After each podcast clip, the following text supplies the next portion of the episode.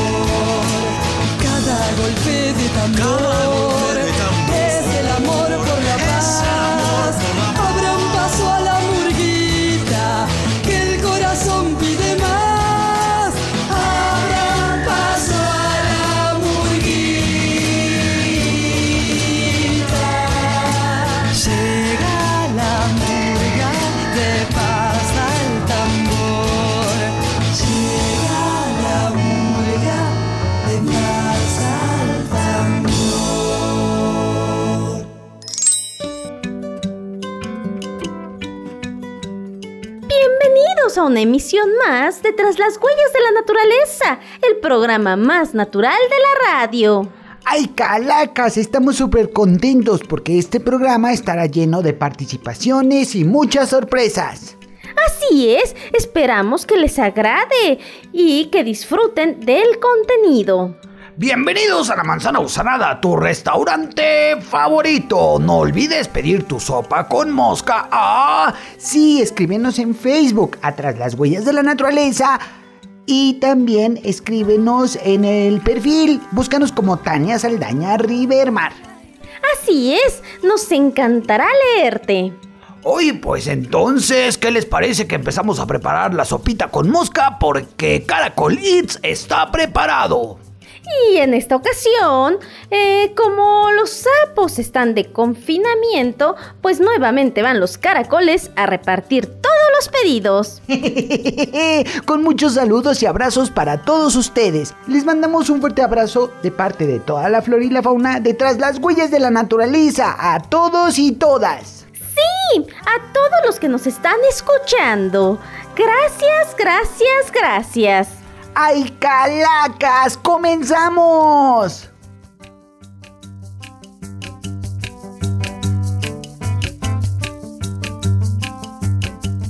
Yo cuido el planeta. ¿Y tú?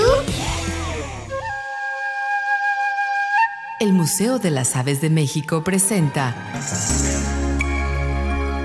Avesitas. Conocer para valorar y conservar.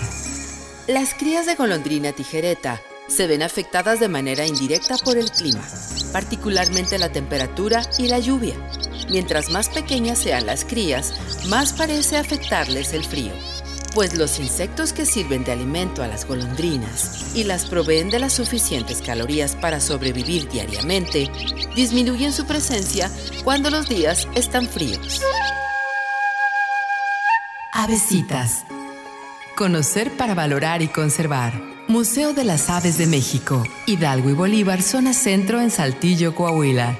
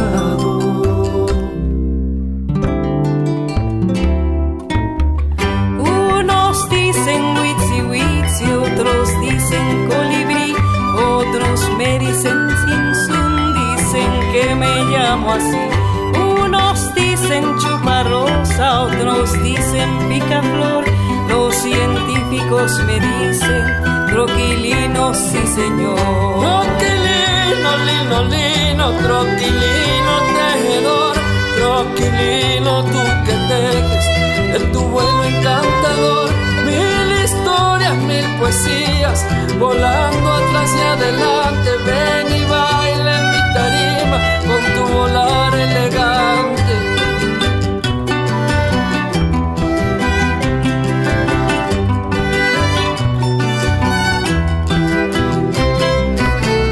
Porque andas por tantas flores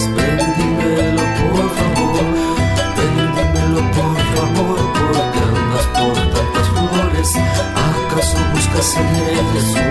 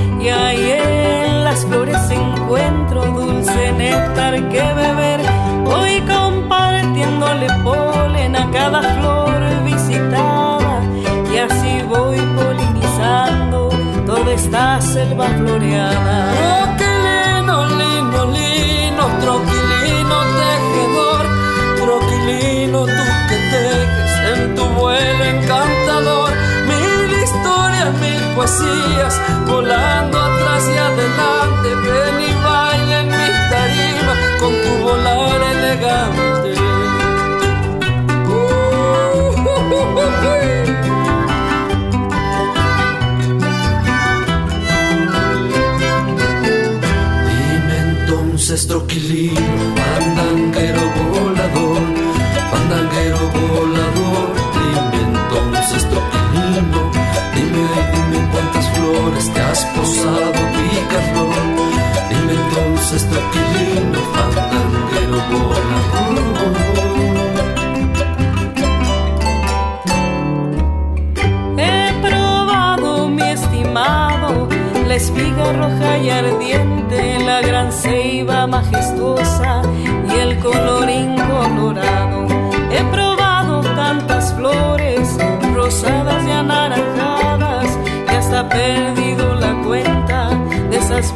Christmas.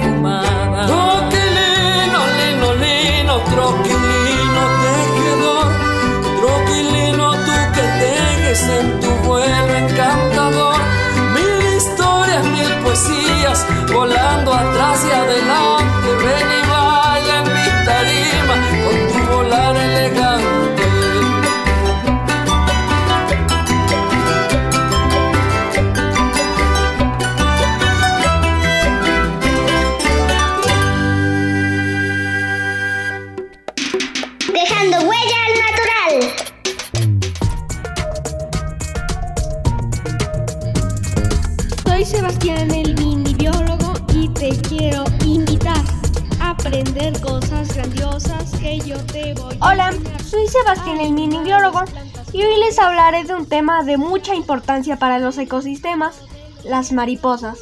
Las mariposas reciben este nombre de lepidópteros porque sus alas están recubiertas por miles de escamas diminutas e imbricadas, pertenecen al orden de los insectos. A día de hoy se conocen unas 170.000 especies de lepidópteros. Una décima parte son diurnas y el resto son nocturnas. Su inmensa diversidad y su gran capacidad para adaptarse a cualquier clima la sitúa entre las criaturas con más éxito evolutivo de la Tierra. Sus hábitats cubren desde la tundra ártica y las cumbres alpinas hasta los tórridos manglares y selvas tropicales. Las mariposas adultas son capaces de alimentarse del néctar de las flores. Es la fuente de sustento de la mayoría de estas especies. Las plantas se benefician de esta asociación porque, mientras se alimentan, los insectos transfieren el polen de una a otra, asegurando así su reproducción. Las mariposas se nutren gracias a su trompa, un tubo largo y hueco que se enrolla en espiral. Por este motivo se llama espiritrompa, cuya longitud está en estrecha relación con la forma de la flor nutricia. Cuando el animal no la utiliza, permanece enrollada bajo la cabeza, pero cuando la extiende, puede sondar con ella las profundidades de una flor en busca de néctar. Las mariposas tienen un ciclo vital complejo que consta de cuatro fases: huevo, larva, crisálida y adulto, llamada metamorfosis completa. Las mariposas siempre se han considerado frágiles porque no tienen armas de ataque para protegerse, aparte de su gran belleza y colores. La táctica más común está en las mariposas, el camuflaje. En este modo pueden confundirse con un entorno siempre más hostil. Las mariposas nocturnas evitan los depredadores como las aves volando de noche, pero a veces no se libran de los murciélagos. Sin embargo, muchas de ellas son capaces de oír sus chillidos y así los evitan. Es importante crear una conciencia ambiental para generar actitudes de responsabilidad, respeto y conservación hacia las mariposas y hacia el medio ambiente en general. Son muy importantes y útiles porque son excelentes indicadoras de la calidad ambiental. También son fundamentales en las cadenas tróficas, proporcionando polinización y control de plagas. Reportó para Tras las Huellas de la Naturaleza, Sebastián el Minibiólogo. No se les olviden visitar mi canal de YouTube, suscribirse y activar la campanita. También me encuentran en Facebook, Instagram y, y mi TikTok. Hasta la próxima. Soy Sebastián el mini y te quiero invitar a aprender cosas grandiosas que yo te voy a Yo cuido el planeta. ¿Y tú?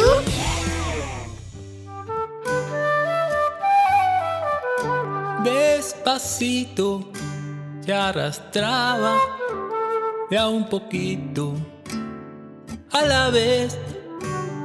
Todo verde suspiraba. Gusanito es.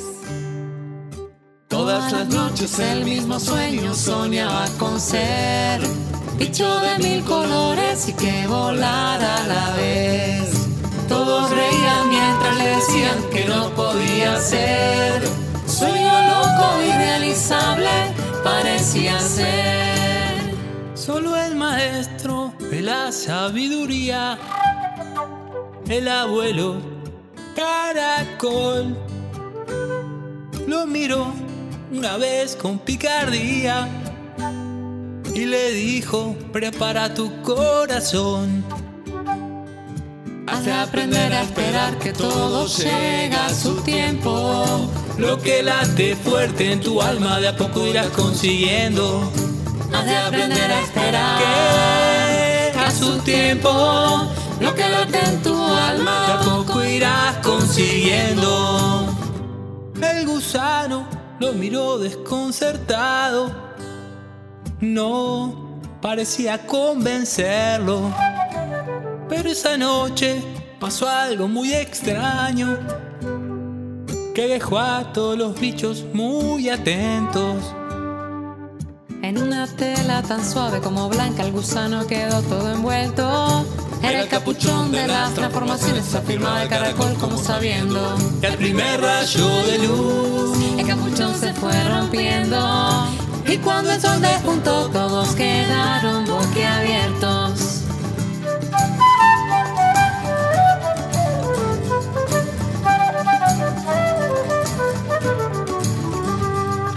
Magia de color en dos alas abiertas dibujaban mil diseños.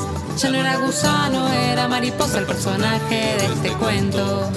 Vuela de alegría, mariposa. Y mientras vas repitiendo que has de aprender a esperar cada cosa, has de aprender a esperar que todo llega a su tiempo. Lo que late fuerte en tu alma de a poco irás consiguiendo. Has de aprender a esperar a su tiempo. Lo que late en tu alma de a poco irás consiguiendo. ¡Guau!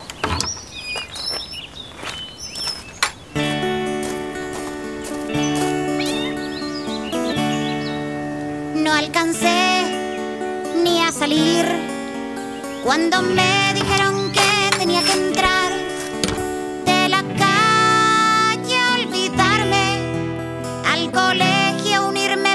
pantalla y no me puedo concentrar. Con mi abuela conversar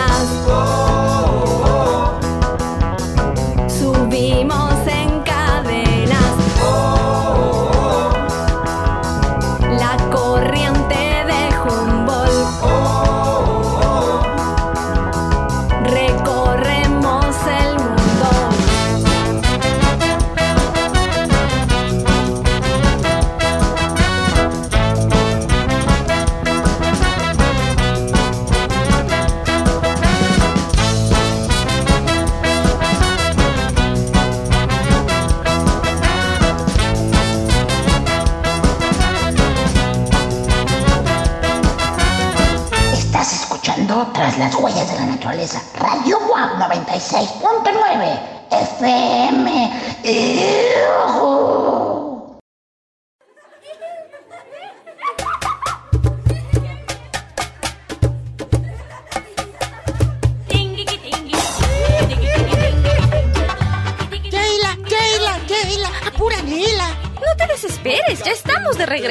La magia continúa tras las huellas de la naturaleza. Radio Boat 96.9. ¡Yujú! Yo cuidé el planeta. ¿Y tú?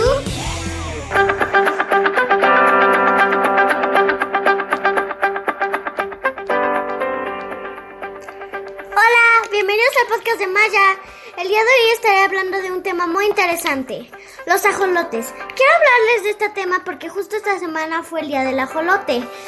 Y pues es un tema muy interesante. Para esto traigo a un biólogo que sabe mucho del tema. ¡Mi papá! Ay, muchas gracias Maya por invitarme a tu podcast. Estoy muy contento de estar aquí contigo. Y cuéntame, ¿de qué quieres que hablemos? De los ajolotes, claro. De los ajolotes, qué tema tan interesante has escogido para hablar en tu podcast. Me parece muy bien. Pregúntame, cuéntame, ¿o qué quieres que platiquemos de ellos? Pues quiero platicarte varias cosas. Quiero, yo he, investigado mucho de los ajolotes, pero hay cosas que me quedaron con intriga y con muchas dudas. Entonces por eso te invité a ti, porque sabes mucho del tema. Ah, muchas gracias por eso, mi amor. Muchas gracias. A ver, cuéntame qué, qué, qué cosas te quedaron de dudas. A lo mejor te puedo ayudar. A ver, pues, ¿qué es un ajolote? Yo leí que un ajolote es una especie de animal que pues precisamente que está en peligro de extinción y que es un anfibio. Es correcto, todo eso que tú dijiste es correcto. Los ajolotes son anfibios, que son eh, animalitos como las ranas, las salamandras y los ajolotes. Todos esos son anfibios. Y dentro de los anfibios hay un grupo importante que son las salamandras, y en las salamandras ahí están los ajolotes. Entonces los ajolotes son, una, son un grupo de especies de anfibios dentro del grupo de las salamandras. Uh, qué interesante. Bueno, pues otra pregunta que tengo es ¿cuántas especies de ajolotes hay en el mundo? Este, creo que yo hay bastantes especies, hay 35 o 32 especies en México, en Eh. todo el mundo y hay unas 18 en México. Es bueno el dato que tú tienes. Justamente eh, hay varias especies de ajolotes en, en- en- en el mundo. Te cuento que este grupo de animales solo viven en América, es decir, en el continente americano. Y más o menos varía un poco el dato porque algunos autores proponen que son más o que son un poco menos, dependiendo de los arreglos que se hayan hecho para, para llegar a esa conclusión. Pero más o menos hay entre treinta y tantas, 37, 35 especies, 37 especies de ajolotes y probablemente hay algunas incluso que todavía no se han descubierto y no se han nombrado, ¿tú crees? Y de esos, eh, muchos, eh, 18, entre 18 y 20 llegan, viven en nuestro país. Qué interesante. Otra preguntita. ¿Dónde viven? Ah, qué buena pregunta. Pues te decía que viven asociados a cuerpos de agua, es decir, pueden vivir en ríos, pueden vivir en lagos, en lagunas, eh, siempre donde haya una cantidad de agua, incluso en, la- en lagunas o, eh, eh, que no son que no están todo el tiempo con agua, sino que se sequen en una mitad del tiempo y la otra tengan agua, ahí puede llegar a vivir también ajolotes, pero tienen que estar asociados siempre al agua. Ok, entonces no podrían vivir como en, un- en lugares que hayan así, lugares secos. En lugares secos no, solamente en lugares donde eh, pueden estar secos una parte del año y a lo mejor parte del año con, en la parte de lluvia se inundan y ahí pueden vivir porque tienen la capacidad de poderse enterrar durante las secas y luego en la lluvia salir al agua. Qué interesante. Bueno, pues otra pregunta. Fíjate que yo estuve investigando mucho y me pues vi varios videos y varias cosas y pues vi que pueden convertirse en salamandras. Es una cosa padrísima, interesante. La mayor parte de, de nosotros conocemos a los ajolotes como estos animalitos con cuatro patitas, con sus branquias, por donde respiran, y su colita y andan adentro del agua. Sin embargo, muchas especies, puede- esa es la etapa larvaria, es decir, como si fueran los, las crías o, lo- o estuvieran creciendo para convertirse en adultos. Pero muchos se quedan así en esa etapa, como eternamente niños, por así decirlo. Wow, qué cool. Pero muchos sí, muy cool. Y muchos, ya cuando crecen, se convierten en salamandras, que serían los adultos de los ajolotes. Pero es, eso que investigaste es cierto. Oh, ah, y otra pregunta, ¿qué comen? Mira, fíjate que yo creo que esas preguntas se las podríamos hacer a un ajolote. ¿Cómo ves? ¿Cómo? Si los ajolotes no hablan, son Ah, animales. pues es que no sabes que yo tengo un amigo que es ajolote, que se Eh. llama Tizoc. Oh. Entonces yo déjame buscar, aquí tengo el, el teléfono de la manzana gusanada donde lo podemos encontrar y le podemos echar una llamada. ¿Te parece?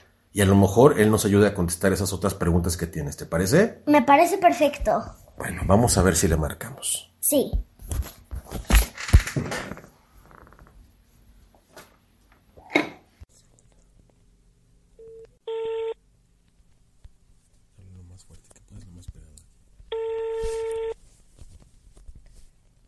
Está usted llamando a La Manzana Gozada, su restaurante favorito. ¿Con quién quiere hablar?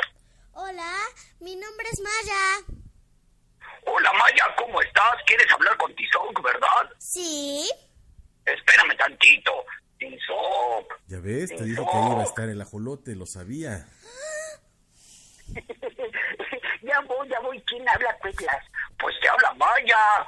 No, estabas esperando la llamada. Ah, sí. Espera, espera. Eh, déjame lavo las manos y ahora sí, dame el teléfono. A ver, ahí está. A ver. Hola Maya, ¿cómo estás? Hola, estoy muy bien. El día de hoy pues te invité aquí a mi podcast porque vamos a hablar de un tema muy interesante. Ay, calacas. ¿Y cuál es ese tema? Los ajolotes. Ese, ese, ese es mi tema favorito, porque yo soy un ajolote de la especie Ambistoma velasi. Exacto, precisamente por eso te invité, para que nos contaras un poco de, tu, de cómo es ser un ajolote. Te voy a hacer una serie de preguntas y tú me las vas a responder, porque tú eres un ajolote y tú sabes mucho de ti, ¿verdad? Sí, ya estás peinada para atrás. Muchas gracias, Tizoc. Justamente aquí le decía yo a Maya que tú nos podías ayudar con estas preguntas. Vamos a ver. Bueno, A ver, a ver. Sí, pues la primera pregunta es, ¿qué comes? pues yo como charales y como insectos. Eh, los charales son pequeños peces y me encantan, me encantan en, en sopa, me gustan en tamales y también me gusta cazarlos. Prácticamente todo lo que me quepa en la boca, pero lo que más me gusta son los peces y los insectos. Qué rico, se oye muy rico. y otra pregunta que te tengo es, ¿es cierto que puedes regenerar partes de tu cuerpo? Ay, sí, te cuento que la vez pasada fuimos a jugar, antes de la pandemia y todo eso, fuimos a jugar eh, con mis amigos y entonces la gente tira basura, en el lago había muchas latas y me corté una pata, ¿tú crees? Pobrecito. Ay, sí, y pobre de ti. Me empe- se empezó a regenerar mi pata y le pregunté a mi mamá qué pasaba y me dijo que nosotros los ajolotes podemos regenerar las patas, podemos regenerar los ojos, podemos regenerar parte del cerebro y parte de nuestro corazón. Por eso amamos mucho. ¡Wow! ¡Qué interesante! Otra preguntita. ¿Cuánto vives? Ay, pues mira, en cautiverio los científicos han eh, visto que llegamos a vivir hasta 27 años. ¿Tú crees? Es mucho. No manches, esos son más grandes que tu papá. Mucho más grandes que tú. Gracias, Tizoc. ¿Qué más le querías preguntar a Tizoc? Aprovechalo ahora que está aquí con nosotros. Ah, pues otra preguntita. ¿Por qué, está- ver. ¿por qué estás en peligro de extinción? Ay, eso es muy triste. Mira, estamos en peligro de extinción porque la gente tira basura por la contaminación de las de, de, de los ríos, de los lagos y de las lagunas, porque nosotros vivimos en, en ríos y lagos y también por el cambio climático que está eh, eh, siendo acelerado por el calentamiento global y esto a causa de la contaminación y todo eso. Y sabes qué es lo más triste?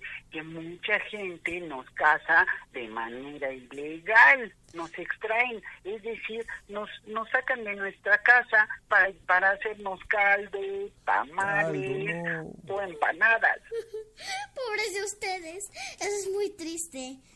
Sí, eso es triste, pero hasta, hasta ahorita yo me he salvado, ¿eh? Qué, Qué bueno, bueno. que así siga salvándote. Sí. A todos los que nos están oyendo, cuiden por favor a los ajolotes. Sí, que nos cuiden mucho porque estamos en peligro de extinción. Y mira, de las 33 especies que tiene el género, de esas 18 habitamos México y de esas 16 somos endémicos. Imagínate, es muy importante porque México es un país mega genial. Así es. aquí. Pues muchísimas gracias, Tizoc, por ayudarnos con este podcast. Sí, muchísimas gracias. Gracias a ustedes por invitarme y por hablarnos aquí a la Manzana Gusana, tu restaurante favorito. y a todos los que nos están escuchando, recuerden, siempre, siempre, siempre dejen volar su imaginación y dejen huella natural. Cuiden a todas las especies que, vi- que viven en México. Muchas gracias por el consejo, Tizoc. Sí, muchas gracias. Y aprovechando que estás aquí, cuéntale a nuestros espectadores dónde te pueden encontrar. Ay, pues me pueden encontrar todos los domingos en Tras las Huellas de la Naturaleza por Radio WAP 96.9 de FM, de 9 a 10 de la mañana. Muchas gracias. Muchas gracias, perfecto. Gracias por acompañarnos en nuestro podcast. Adiós, Maya, me encantó platicar contigo. Adiós, Carlitos, me encantó platicar Adiós, contigo. Tizoc. Cuídate mucho. Adiós, Tizoc. Adiós, y recuerden, siempre dejen huella natural. Un abrazo florifaunístico para todos. Sí, gracias. Bye. ¿Y qué te pareció la llamada con nuestro amigo Tizoc el ajolote? ¿Ya ves como si tenía un amigo ajolote? Sí, ya, ya, ya lo vi. Pues me pareció muy interesante porque pues estuvimos platicando precisamente con un ajolote verdadero y aprendí es. muchas cosas que no sabía de los ajolotes. Qué bueno que lo disfrutaste, Maya. Hmm. Bueno, pues ya para despedirnos, les tengo una canción que se llama Ajolote Mexicano de Juan Jesús Juárez Ortiz. Es un amigo mío y de mi papá, precisamente poblano, por, este, publicada por la Conavio. Muy bien, pues vamos a escuchar la canción. Si me ves y te parezco muy raro, es que no soy igual a los animales que te han presentado. No soy un pez aunque vivo en un lago. Tengo cuatro patas y nado. Y aunque no lo puedas creer, soy orgullosamente mexicano.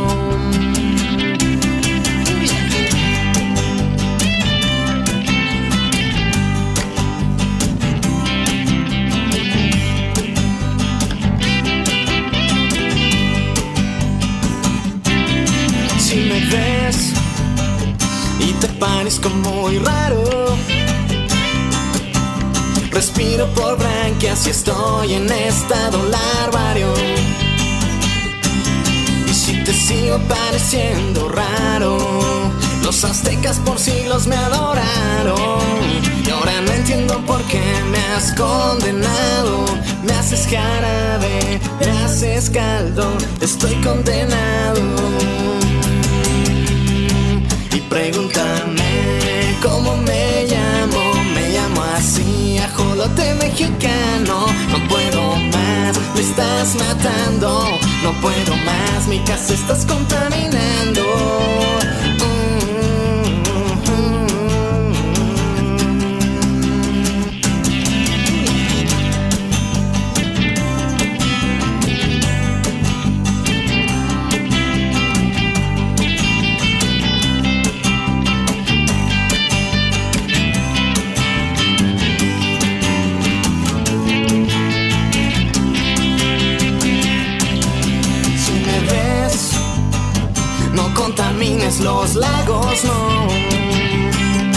Date cuenta que el mundo se está acabando. No tires basura, no quemes los bosques, ayúdame. Y pregúntame cómo me llamo, me llamo así, ajolote mexicano. No puedo más, me estás matando, no puedo más, mi casa estás contaminando. Y en tus manos está salvarnos. Por favor.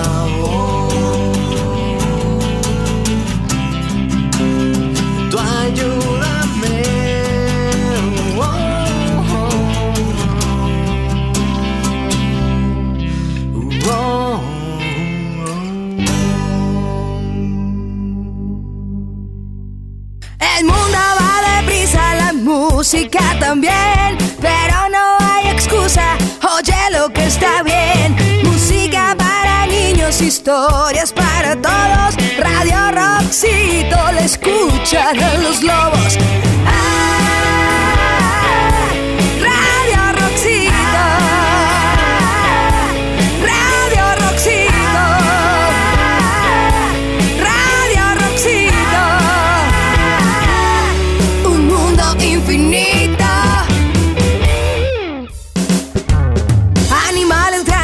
animales chicos, todos nos apasionan en Radio Roxito. Aquí la naturaleza te reta, de la A la Z, animales de todo el planeta. Radio Roxito, un mundo infinito. Rock para niños, música para todos. Llegaron los expertos del planeta, tras las huellas de la naturaleza, en Radio Roxito, un mundo infinito.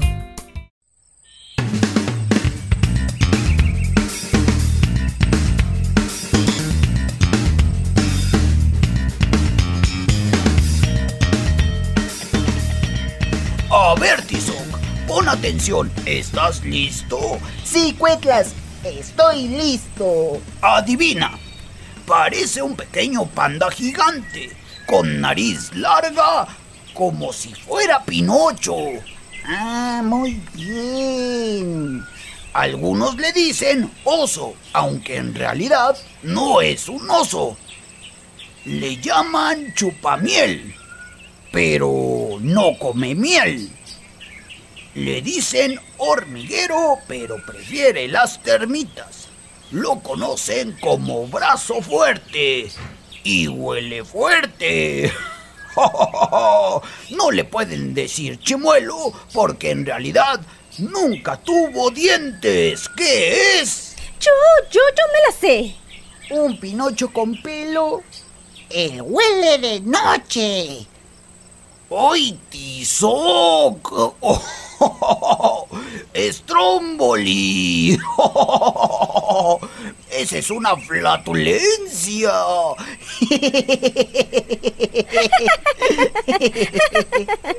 Chicos, es nada más y nada menos que un oso hormiguero. ¡Tú sí sabes, Ella! ¡Muy bien! Ay, una vez más nos ganaron Stromboli. Sí, y en lo que no nos va a ganar es en esto. En los osos hormigueros son osos verdaderos. ¡Qué buena carta, amigo mío!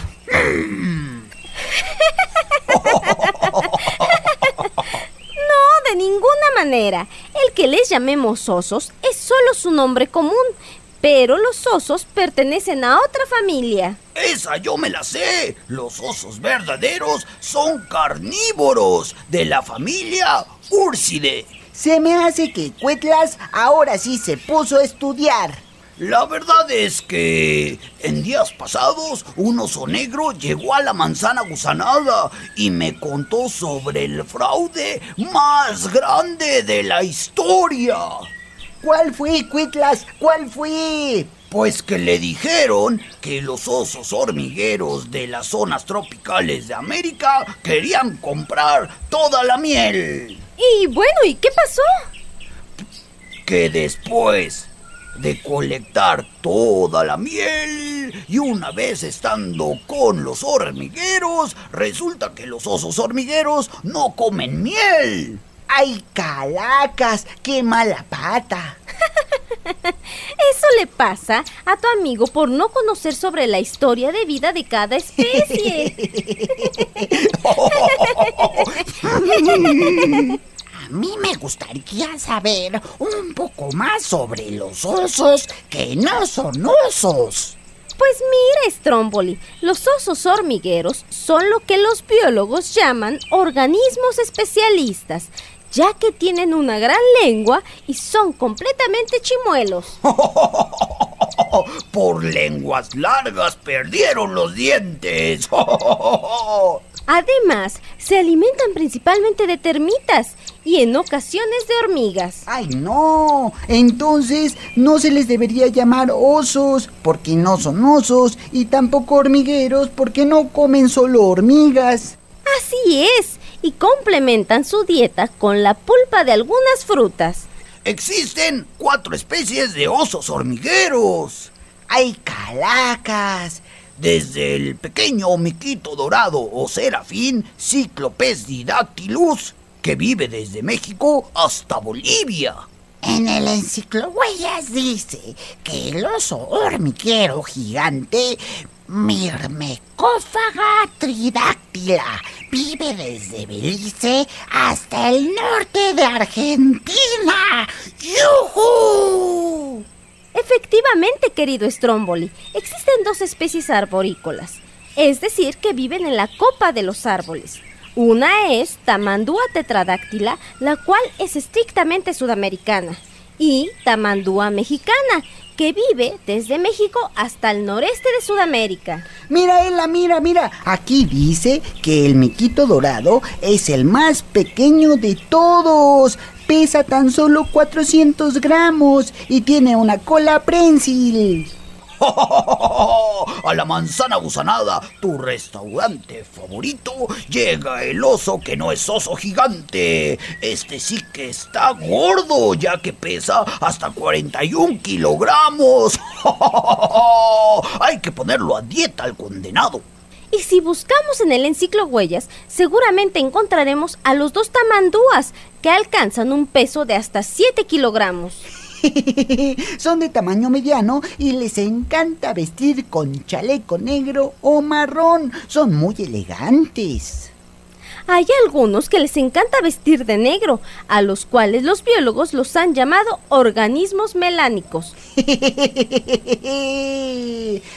Santas Sí que son osos que no son osos muy interesantes.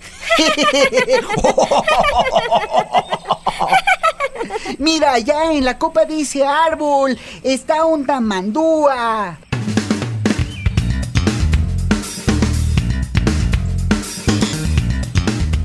Tras las huellas de la naturaleza reportaron el aleloderma. Cuetlas, tu carnalito de confianza. Tizoque el ajolote. Stromboli, el oso que no es oso, es bacteria. Radio WAP y Radio Roxito. Dejando huella natural. En la edición, nuestro carnalito, el oso hormiguero. Luis Diego Peralta. ¡Oh, oh!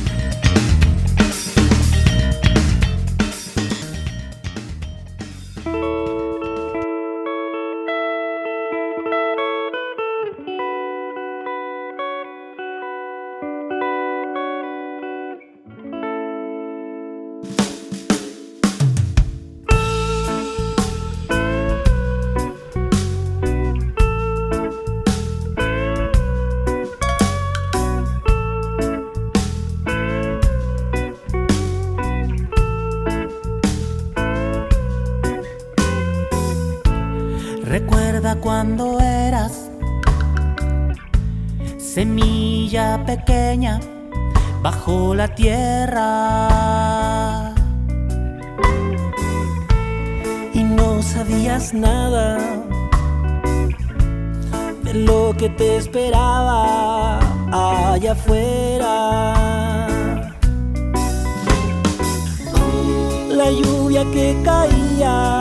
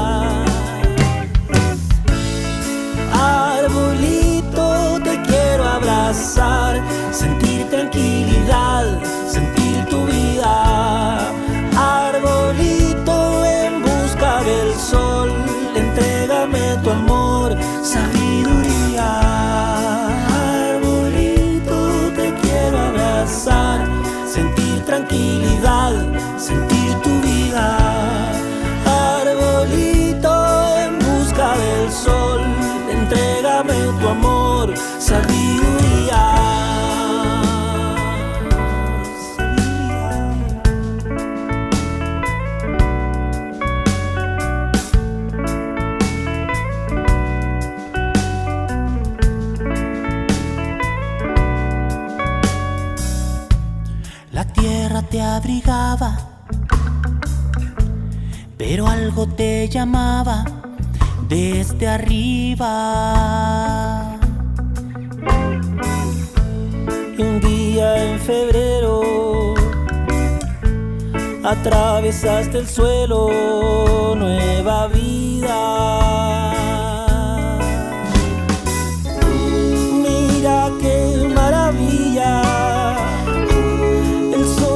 Brilla, ahora ya no eres. Dicen que si buscas en el enciclo huellas, encontrarás entre selvas, bosques y desiertos aventuras y diversión.